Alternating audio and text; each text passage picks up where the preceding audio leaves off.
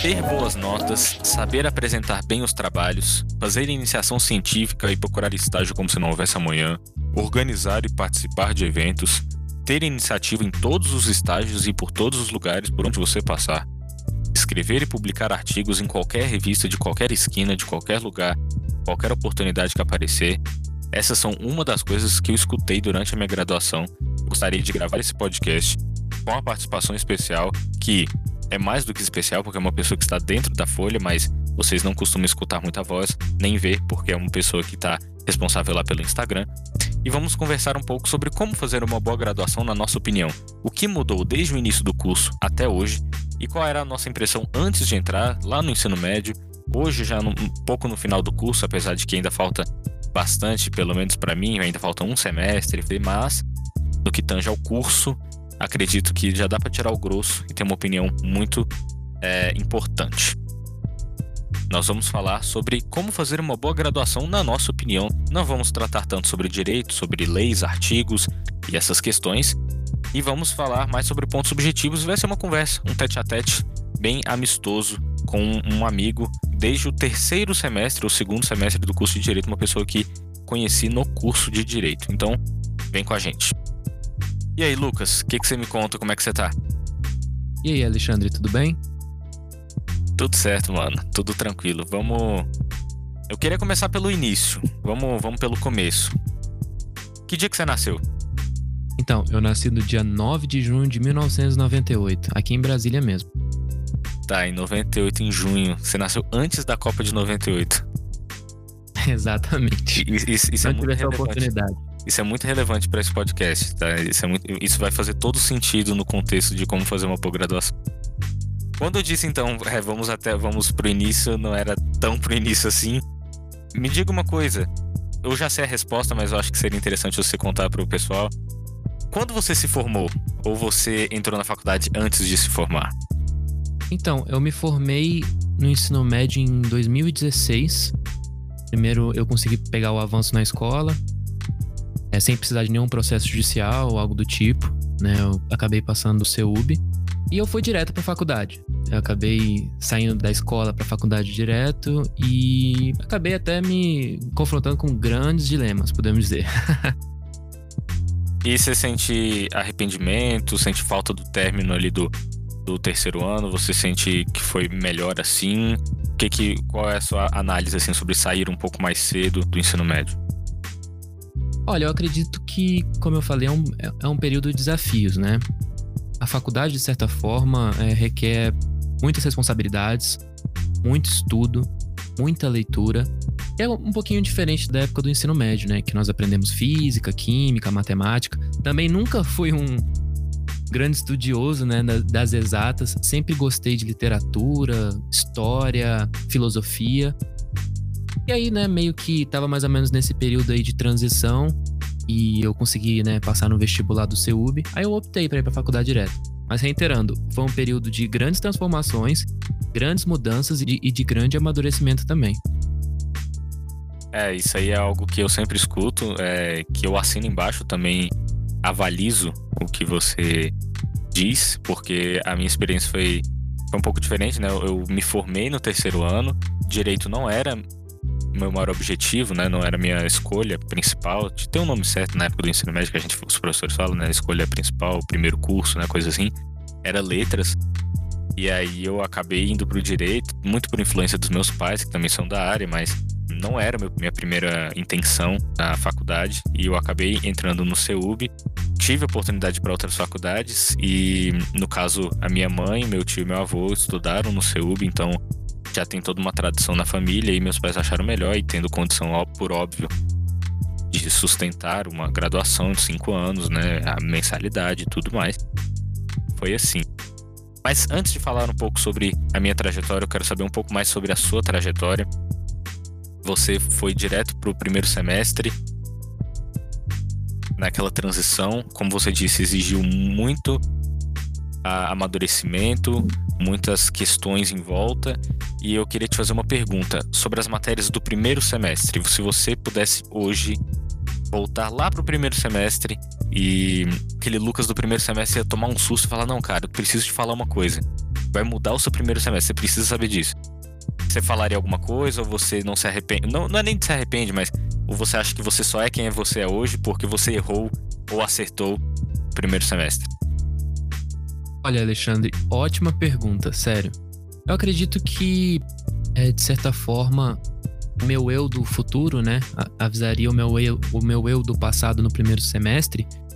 Eu acredito que tenha paciência, né? Com o tempo do curso, você vai vendo, você vai conseguindo enxergar da melhor maneira possível a graduação, as matérias, os propósitos de vida.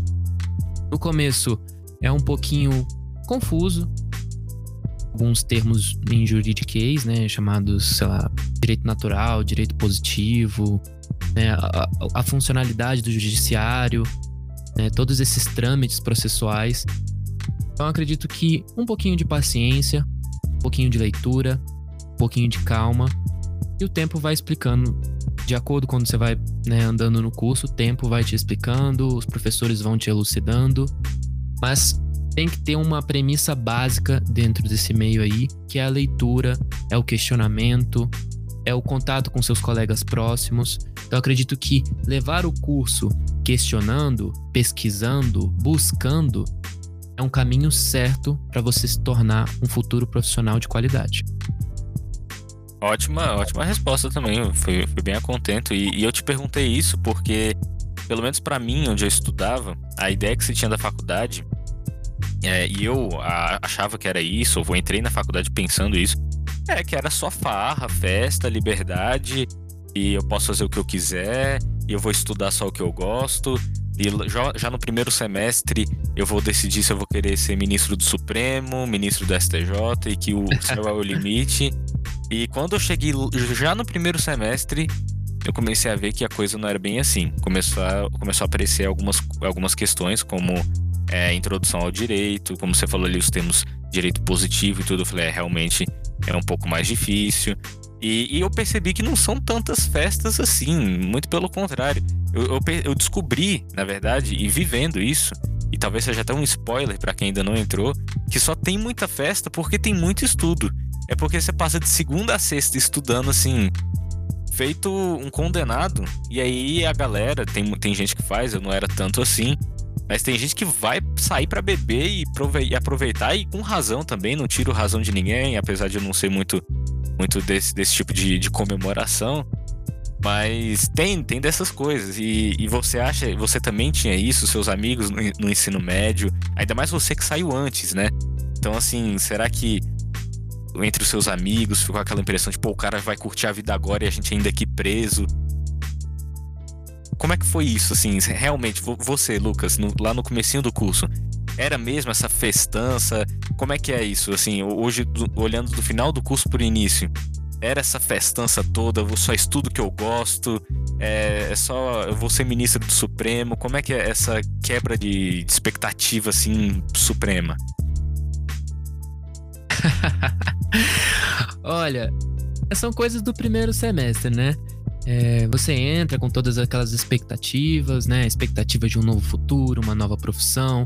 Tem alguns que entram no primeiro semestre já de terno e de vadmeco, acredite. É, eu acho que todo mundo já teve essa experiência de realmente encontrar um colega entrando já focado, ou já pensando que vai ser ministro, ou vai ser juiz. Isso não é errado. Sonhar é, é, um, é uma coisa muito importante durante a graduação. Se projetar durante a graduação é importante. Direcionar as ideias através da pesquisa, através do estudo, é fantástico. Só que, né, existem alguns casos aí que a, a galera né, já, já, já entrou ali achando que era ministro do Supremo e na verdade não é assim. E olha, foi um, realmente foi um trabalho muito grande nesse, nesse meio termo, né? Justamente por ter entrado no meio do ano, bem próximo da, da escola. Eu também não era uma pessoa que frequentava muitas festas, mas tinha essa oportunidade também. Né? Eu acredito que é tudo saber, é, é tudo lidar é, com equilíbrio, podemos dizer. Então, ir pra festa, curtir com os amigos, conhecer novas pessoas, interagir com novas pessoas de outras, de outras escolas, com outros estilos de vida. Também focar nos estudos, que é importantíssimo durante a graduação. Desde o primeiro semestre ao décimo semestre. É importantíssimo. Eu tinha um amigo na minha sala, no primeiro semestre ainda. ele comprou um Vadmeco, e na época eram uns 200 reais até hoje, né? É caro o Vadmeco, só para ler o artigo 5 da Constituição. Era um trombolho, um negócio assim pesado e, e, e, e, claro, né, no primeiro semestre, todo aquele ritual de desfilar pelo, pelo prédio com Vadmeco e só usava para ler o artigo 5 da Constituição. E, e, até então eu pensava, caramba, eu, eu, pelo menos pensava isso, né? No final do curso, eu vou ter lido isso aqui inteiro. Eu vou pegar esse Vadmeco aqui, eu vou, vou, vou saber tudo isso. E, e olhando para trás hoje, eu vejo que assim, o Vadmeco é não só é algo que, na minha opinião, né, já estou colocando um ponto subjetivo, se tornou um pouco obsoleto porque tem internet, e ainda mais com aquele projeto do C927 que você entra no, na, no site da Constituição Federal, por assim dizer, que é disponível, é disposto pelo site do Planalto. E aí lá tem uma balancinha do lado que mostra os julgados é, relacionados àquilo, Código Civil e, e coisas assim. Então, o Admecum, é, a gente já entrou no curso e ele já não tinha tanto essa coisa porque todo mundo já levava o notebook para a sala de aula. E aí, aproveitando então todo esse ponto de começo do curso, é, você, eu, eu vou falar por mim e aí eu quero perguntar para você eu comecei a sentir a necessidade de ter iniciativa. Passou o primeiro semestre, eu percebi que é, eu não ia ser o ministro do Supremo logo de cara, que ir de terno para a faculdade não me fazia melhor ou pior do que ninguém. E algumas, algumas coisas foram quebradas, assim, um estudo massivo. E também uma coisa que, que vale dizer, que pelo menos onde a gente estudou e estuda, o começo do curso não tem tanto direito em si. É muita instituição jurídica, é muito ciências políticas, português, introdução ao direito, mas nada de falências, de direito penal, de crimes e essas coisas todas. Né? E aí, uma, uma coisa então que, que eu percebo é, já no segundo semestre, terceiro semestre, a necessidade de ter iniciativa. Como que nós tínhamos que mostrar que nós queríamos mais conhecimento e tudo aquilo, e, e, há, e há um dilema em cima disso, eu diria. O dilema de, primeiro, a pessoa que é conhecida, então, ah, é filha de juiz, é filho de não sei quem, aí consegue umas entrâncias melhores e, e conseguir melhores estágios, então a iniciativa dela é diferente. E tem o outro lado da iniciativa, a iniciativa de um esforço que muitas vezes é murrado na água e a água depois volta a ficar serena. O que eu quero dizer com isso é, muitas pessoas têm uma iniciativa, mas é, é dando murro em faca, em ponta de faca. Ou seja, que tá dando uma iniciativa no lugar errado e a gente só vai descobrir isso depois. O que eu quero dizer com isso? Amigos meus que lá no, no início do curso é, se fo focavam muito em apresentar um trabalho, mas não em, em é, pegar o conteúdo do trabalho do que apresentou.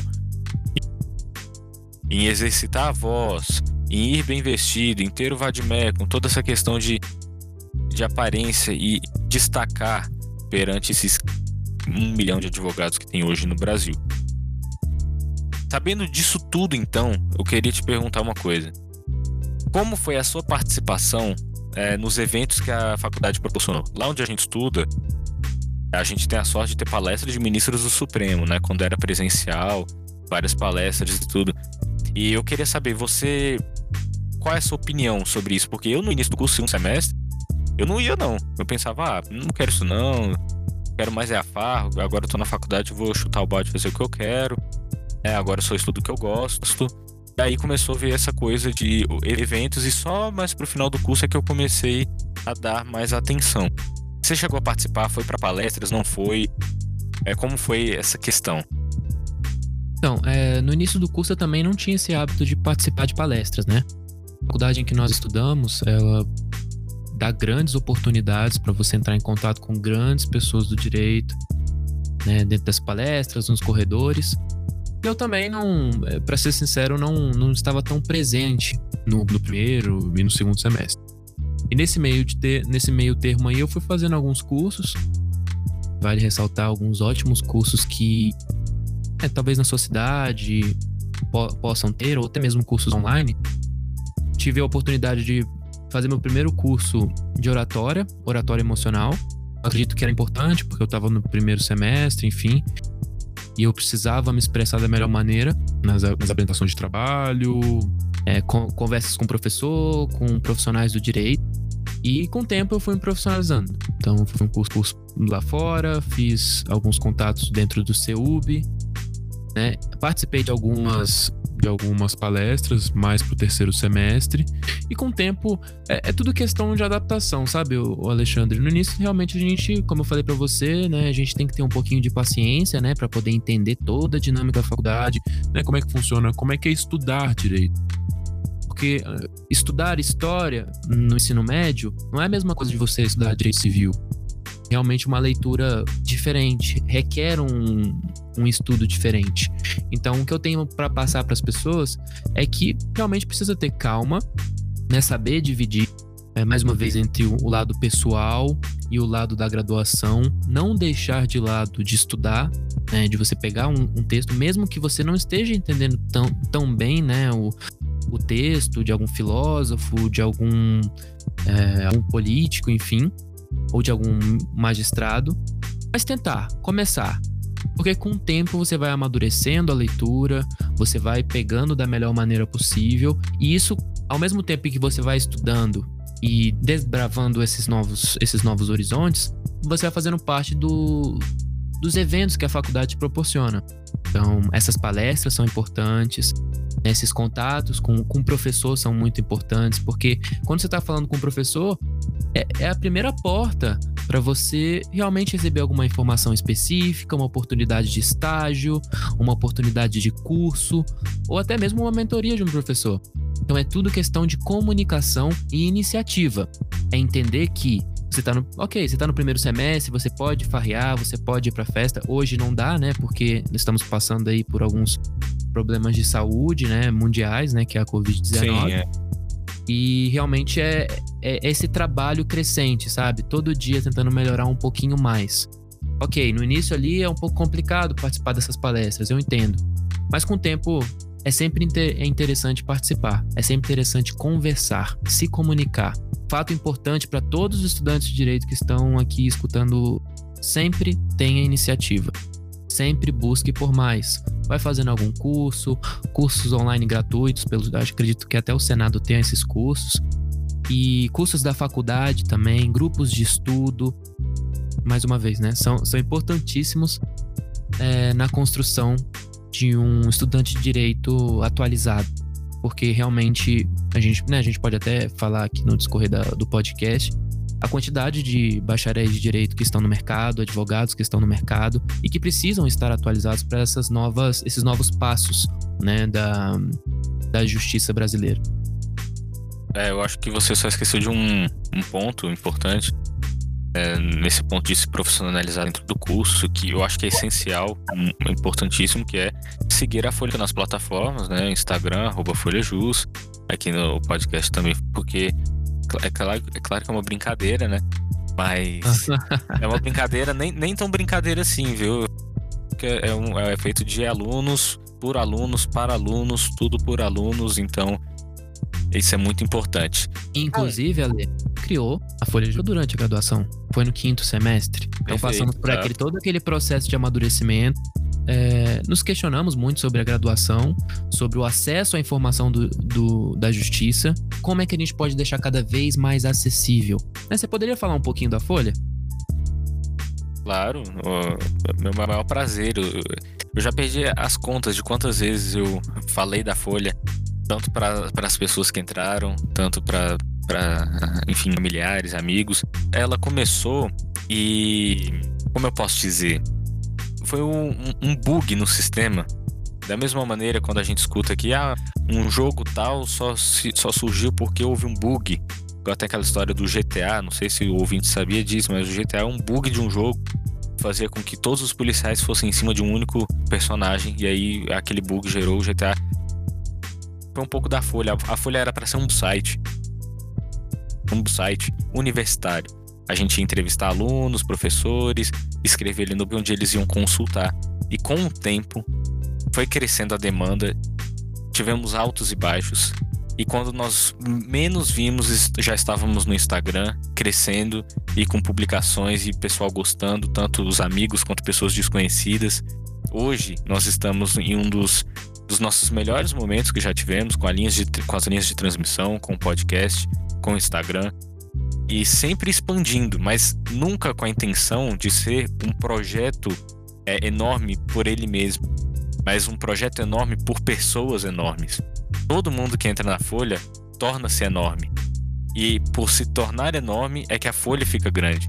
Não é a ideia de que juntamos 500 pessoas e por termos 500 pessoas, essas 500 pessoas fazem um, um projeto grande. É evidente que uma indústria da Fiat tenha 5 mil funcionários vai produzir mais carros do que uma empresa da Ford com mil funcionários.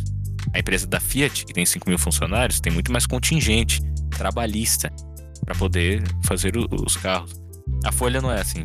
A filosofia desde o início, e algo que remanesce apesar desse bug, é, é, nítido que a nossa intenção sempre foi fazer com que as pessoas cresçam dentro da Folha e nunca ter um projeto grande por ele mesmo, com a intenção de vender no futuro ou algo do tipo. Isso aqui é de aluno por aluno e alunos grandes.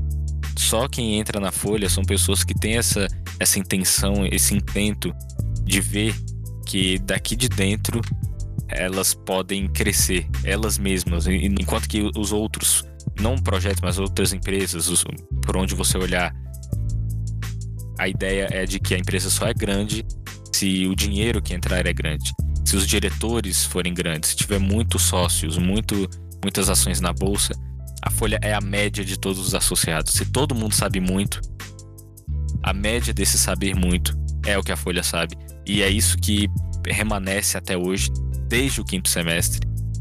E a gente sempre procurando expandir e nunca olhando a quem. Nunca olhamos, por exemplo, para que, ah, olha só, aquele projeto também tá grande, aquele projeto ali tá coisa. Não. Quem quer fazer parceria, quem, quem for humilde, quem for genuíno, quem tiver a pura intenção de espalhar o direito tão somente assim, tá jogando no mesmo time que a Folha.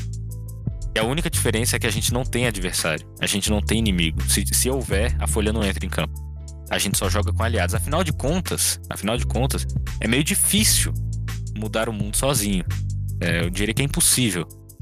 E a melhor carreira para mudar o mundo, na minha opinião, pelo menos do Brasil, mudar o Brasil então, é o advogado, porque você não tá sozinho, você tem um milhão com você, né? Um milhão de advogados aí, então você não tá sozinho, são um milhão. E a gente sentia falta disso dentro da, da graduação, lá no quinto semestre, né? A gente olhava para os nossos pares, os professores, para os alunos e toda aquela questão, e não havia um grupo ali com esse intento de fazer algo que fosse além dos honorários, além das big firmas, das empresas, dessas advocacias grandes, essas coisas todas, mas sim desmistificar o direito não só para quem está fora do direito, mas para os alunos também. Muita gente dentro do curso não sabe ou então esquece é, é bom refrisar dentro de, de todos os campos onde a Folha puder, puder entrar é, essas questões judiciárias. E eu acho que para mim é, a, é, o, é o que mais brilha nos meus olhos, é poder olhar pela janela e não procurar o sol, procurar a lua, é, essas coisas todas, mas olhar pela janela e saber que eu não perdi o principal na folha. Eu não perdi, é, nós não perdemos a questão principal aqui. Porque o principal sempre remanesceu desde quando a gente começou. Isso, isso para mim é o melhor. Sem palavras. Falei bem, falei não? Ah, nossa, falou muito bem. Mas eu acho, a... eu acho que eu já posso ser ministro do Supremo, você não acha, não? Sem sombra de dúvidas. Obrigado, excelência. Obrigado. Assim fica outra... até, fica até. Outro detalhe importante para os nossos ouvintes. Da mesma maneira que a gente trabalha com notícias jurídicas, leia notícias jurídicas. Por quê? Cara, você tá vendo o que tá acontecendo. Além de você se manter atualizado pela situação do nosso judiciário no Brasil inteiro, você aos poucos vai se adaptando, vai apressando essa linha de processo de adaptação que eu acabei falando no, né, no primeiro semestre, que é um pouco difícil, é uma leitura que realmente fica um pouquinho mais complicada. Quando você começa a ler esses textos jurídicos e começa a ler notícias jurídicas, mesmo que não entendendo tanto, você vai adaptando a sua cabeça para que você possa alcançar outros textos um pouquinho mais complicados. Então, a leitura de notícias jurídicas, eu acredito que é essencial. É verdade, eu assino embaixo. Eu, eu lembro que no começo do curso eu mal sabia quem era o presidente do Supremo, quem é essas questões todas, porque é, eu não li a notícia e tem esse, essas nomenclaturas difíceis, né? E a sociedade cobra. É, você, você sai por aí falando que é aluno de direito, já vai vir perguntando principalmente questão trabalhista. Isso aconteceu muito comigo. Andando no shopping, vi um amigo que estudou comigo no ensino fundamental. Ah, o que, que você tá fazendo? Tô cursando direito. Eu já vi uma questão lá sobre direito trabalhista e eu, e eu no primeiro semestre. Eu aprendendo ali. É, enquanto que o pessoal me perguntava isso, eu ia pra aula e a, a aula era sobre. Sei lá, código de ética, mas que o direito positivo, como você falou, né? Questões assim, bem prévias na, na matéria do direito em si. Agora, Lucas, eu não tava esperando uma conversa tão proveitosa assim. Eu acho que a gente vai precisar de uma parte 2.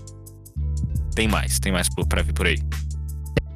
Tem mais por vir, pode ter certeza. Então, muito obrigado por você ter chegado até aqui. Siga-nos nas outras plataformas das mídias sociais, como Instagram, arroba FolhaJus, é, na sua plataforma favorita de podcast também. E vou ficando por aqui. Até a próxima. Valeu.